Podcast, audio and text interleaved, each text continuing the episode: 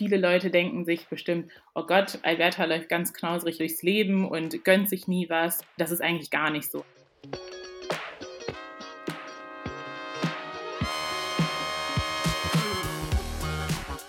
Willkommen bei Money Mindset, dem Finanzpodcast von Business Insider.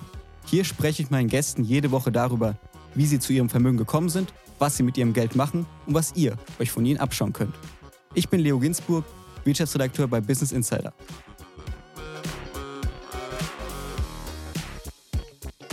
Disclaimer.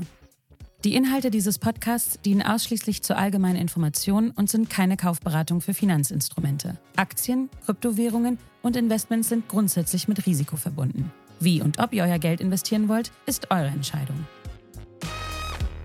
Heute ist zu Gast bei mir Alberta Lehmann. Alberta ist 27 Jahre alt und Unternehmensberaterin. Und sie verfolgt das ganz große Ziel, mit 35 Jahren finanziell frei zu sein. Dafür spart sie jeden Monat und hat sich bereits jetzt schon vier Wohnungen gekauft. Wie sie konkret vorgeht, um mit 35 Jahren Millionärin zu sein, darüber sprechen wir jetzt. Hi Alberta. Hi. Alberta, du willst finanziell frei sein.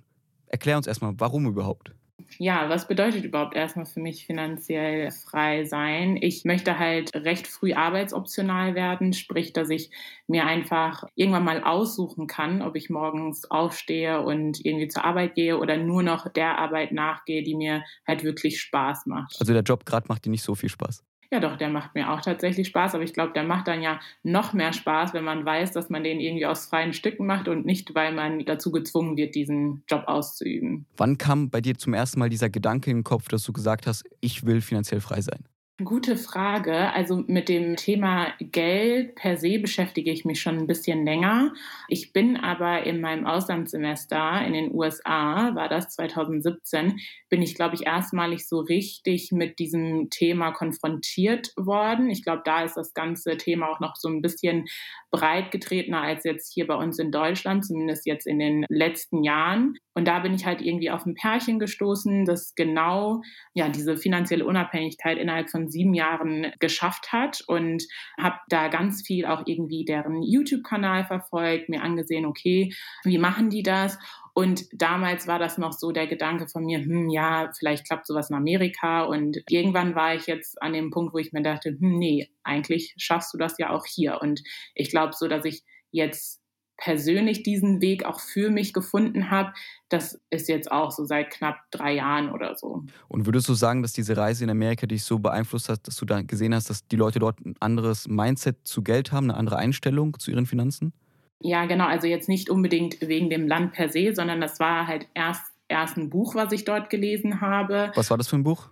Ähm, Flipping Burgers to Flipping Millions. Das habe ich bei uns in der Uni-Bib mal rausgesucht. Auf jeden Fall ging es da irgendwie um jemanden, der bei McDonalds angefangen hatte, irgendwie erstmal nur als normale Reinigungskraft und sich dann hochgearbeitet hat zum Burgerbrater und dann zu einer Managementfunktion.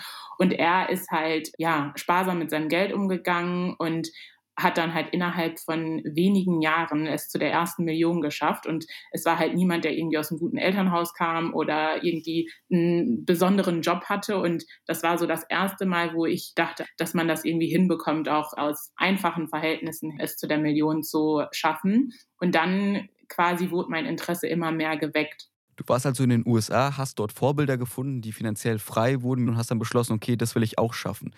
Wie bist du da vorgegangen? Was waren so deine allerersten Schritte?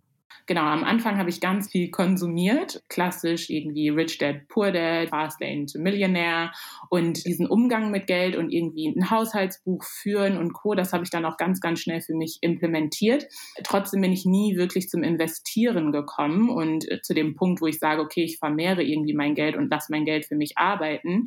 Weil in diesen ganzen amerikanischen Büchern hast du dann Punkte drin stehen wie irgendwie 4019K, womit man hier in Deutschland nicht wirklich viel anfangen kann. Und deshalb bin ich lange nicht in die Umsetzung gekommen, bis ich dann ungefähr 2018 dann auf Madame Moneypenny gestoßen bin hier in Deutschland. Und das war dann das erste Mal, wo ich gesagt habe, okay, jetzt fange ich halt auch an, irgendwie richtig zu investieren. Das heißt, du hast zuerst begonnen, Bücher zu lesen und dich erstmal zu bilden und hast dann später angefangen zu investieren. Wenn man sich so ein Ziel setzt, finanzielle Freiheit mit 35. Finanzielle Freiheit bedeutet natürlich, da muss man eine Summe haben. Wie viel Geld muss man denn haben, das ist halt individuell. Es gibt jetzt nicht die Summe X, ne, sondern es kommt ja auch so ein bisschen immer auf den eigenen Lebensstandard an. Wenn ich jetzt sage, ich bin eine Person, die irgendwie super frugal lebt und sehr sparsam ist und ich komme gut zurecht mit 1000 Euro im Monat, dann muss ich natürlich nicht so viel Vermögen aufbauen wie jemand, der sagt, okay, ich brauche 5000 Euro, um ganz gut leben zu können. Also ich glaube, es gibt nicht die eine Summe, wo man sagt, wenn du irgendwie die Million auf dem Konto hast, dann bist du automatisch finanziell unabhängig. Das muss halt jeder für sich definieren. Und was ist deine Summe? Bist du sparsam oder bist du dann eher, nee, ich brauche die 10 Millionen, um finanziell frei zu sein? Nee, ich bin tatsächlich so, dass ich sage, ich komme schon gut zurecht irgendwie mit 2000, 2500 Euro netto, aber ich habe mir halt eine Summe ausgerechnet, die sich halt auf meinem aktuellen Lifestyle bezieht und ich sage, okay, wenn ich irgendwie 2500 Euro netto mir passiv auszahlen lassen kann, dann ja, ist das schon eine ganz gute Summe, um zu sagen, ich bin irgendwie arbeitsoptional. Und wie hoch ist diese Summe? Also, damit wir einfach eine Vorstellung haben, was bedeutet 2500 netto, wie viel muss man da eigentlich haben? Genau, also für mich ist das aktuell die Million, die hatte ich mir aufgeschrieben und gesagt, wenn du irgendwann mal ein Vermögen von einer Million hast, dann kann ich mir, glaube ich, knapp 50.000 Euro pro Jahr auszahlen lassen und bin dann ungefähr bei meinen 2.500 netto und kann mir vorstellen, dass ich davon gut leben kann. Wie viele Jahre kannst du davon leben? Also für immer. Für immer, ja. Genau. Also mit einer Million 50.000. Ja, das ist natürlich ein gutes Ziel. Und wie weit bist du davon entfernt? Also ich bin noch sehr weit davon entfernt. Ne? Ich, ich sag mal, die ersten 100.000 sind ja immer so ein bisschen die schwierigsten, sprich an denen arbeite ich gerade noch und danach hoffe ich, geht das alles ein bisschen schneller, aber ich habe noch keine 10 Prozent von meinem Ziel. Und damit man überhaupt so viel Geld ansparen muss, muss man ja auch verdienen. Du als Unternehmensberaterin, kannst du uns ein bisschen erzählen, also wie viel verdienst du so im Monat? Ich habe ungefähr ein Fixgehalt, was so aktuell bei knapp 2600 bis 2700 Euro liegt. Dann kommen da natürlich dann nochmal so Dinge drauf wie Boni und irgendwie Überstunden, die ich mir auszahlen lassen kann.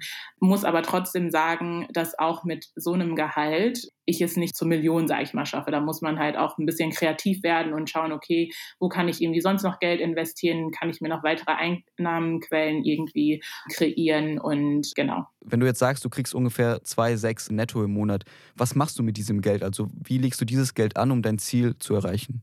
Also ich habe eine feste Summe, die ich monatlich halt in meinen ETF-Sparplan laufen lasse, sprich ja dieses Pay Yourself First, das lebe ich auch, dass ich sage, fast die Hälfte wird irgendwie investiert und ich sehe das dann auch den restlichen Monat nicht mehr. Genau so gehe ich damit um. Also ich versuche einfach meine Sparquote recht hoch zu halten und aktuell bin ich bei einem Punkt, wo ich sage, okay, mehr sparen geht nicht. Jetzt musst du halt schauen, wie du dann quasi die Einkommensseite ähm, hochschrauben kannst.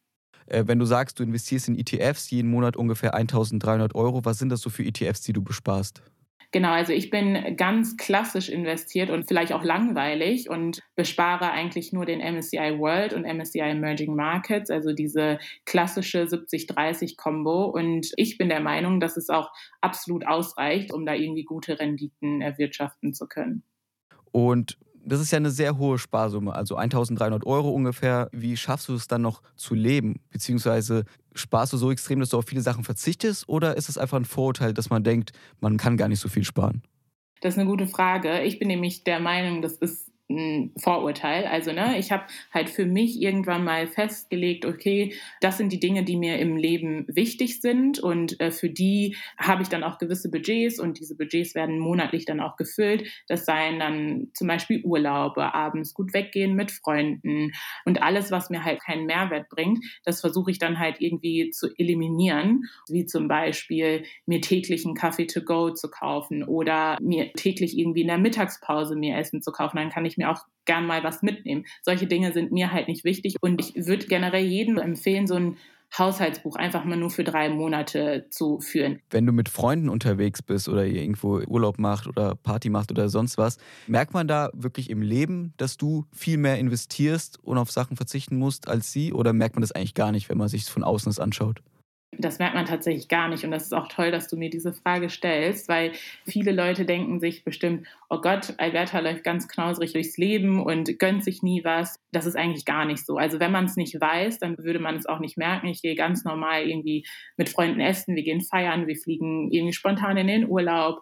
Und ich sage auch immer, es gibt ja Leute, die verdienen irgendwie Summe X und geben dann diese komplette Summe irgendwie aus. Ich tue einfach so, als hätte ich genau dieselbe Summe, quasi seien es jetzt irgendwie 1300 Euro, wovon man wirklich ein gutes Leben leben kann. Und ja, gebe dann halt diese kompletten 1300 Euro aus und alles, was darüber hinaus ist, muss ich ja nicht ausgeben, nur weil es da ist. Und wenn wir jetzt über Investment sprechen, du sagst, du investierst in Aktien, gibt es noch andere Finanzprodukte oder andere Investments, wo du dein Geld anlegst, um dein Ziel zu erreichen? Genau, also Finanzprodukte jetzt per se nicht. Also ähm, da bin ich eigentlich nur in ja, ETFs investiert und habe eine Einzelaktie. Von welchem Unternehmen? Louis Vuitton Moet Hennessy. genau. Ist das was Persönliches, dass du die Aktie einfach wolltest? Genau, also irgendwie mag ich äh, die, ich mag auch deren Produkte und dachte mir so, hm, bevor ich nur die Produkte von denen konsumiere, dann investiere ich auch direkt mal in die Aktie. Und aktuell geht auch ein Großteil meines Geldes, also von dieser Sparsumme, in das Thema Immobilien. Ja, da versuche ich mir gerade tatsächlich auch ein zweites Standbein mit aufzubauen. Und wenn du sagst Immobilien, besitzt du schon Immobilien oder wie läuft das bei dir?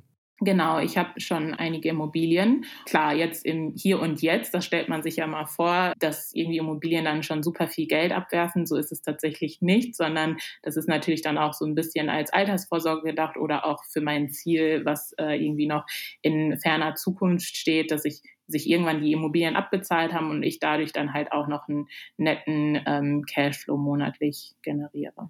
Wie viele Immobilien hast du? Ähm, aktuell sind es vier. Und wie teuer sind die alle zusammen? Also gezahlt habe ich für jede Wohnung unter 100.000. Die habe ich jetzt alle irgendwie innerhalb des letzten Jahres gekauft. Einige haben sich natürlich im Wert schon ein bisschen entwickelt, aber da kann ich jetzt noch nicht irgendwie von riesen Wertsteigerungen sprechen. Was sind das so für Wohnungen? Kannst du kurz erzählen? Sind es ein, zwei Zimmerwohnungen, so Genau, also ich fokussiere mich da auf recht kleine Wohnungen. A, erstens, weil die aktuell dann halt noch recht günstig sind. Ich kaufe in B-Lagen ein. Also ich selbst lebe ja in Düsseldorf und kaufe halt so ein Düsseldorfer Speckgürtel und konzentriere mich halt auf Wohnungen zwischen Einzimmer- und Zweizimmerwohnungen, weil ich irgendwie der Meinung bin, dass man Einzimmerwohnungen und Zweizimmerwohnungen irgendwie immer gut vermietet bekommt und sich da auch immer jemand findet, der so eine Wohnung braucht, ja. Du bist 27 Jahre jung, besitzt schon vier Immobilien. Wie hast du das alles finanziert? Genau, also das ist so eine Kombi zwischen meinem Eigenkapital und natürlich einem Kredit, den ich bei der Bank aufgenommen habe. Irgendwann, nachdem ich schon in ETFs und Aktien investiert war, habe ich mich gefragt, okay, was ist denn der nächste Schritt, den ich gehen könnte, um irgendwie mein Ziel noch schneller zu erreichen? Und da kam das Thema Immobilien auf. Und da habe ich halt quasi ein Jahr lang, bevor ich die erste Wohnung gekauft habe, dann einfach aktiv jeden Monat wirklich Geld beiseite gelegt, um mir halt so ein bisschen Eigenkapital aufzubauen. Und aktuell finanziere ich die halt alle selbst. Wie viel Eigenkapital muss man da mitbringen, so als junger Mensch, um sich eine Immobilie zu kaufen?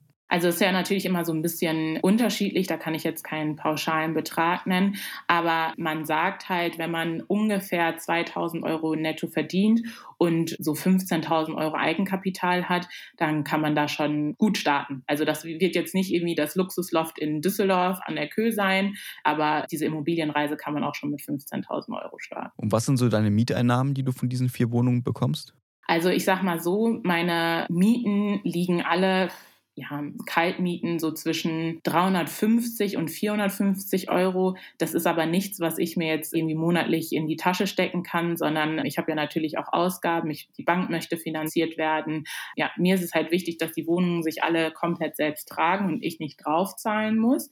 Aber wie gesagt, im Hier und Jetzt macht mich das noch nicht wirklich reich. Und Rücklagen hast du auch angespart für die Wohnung, also wenn da irgendwie große Reparaturen oder so kommen sollten?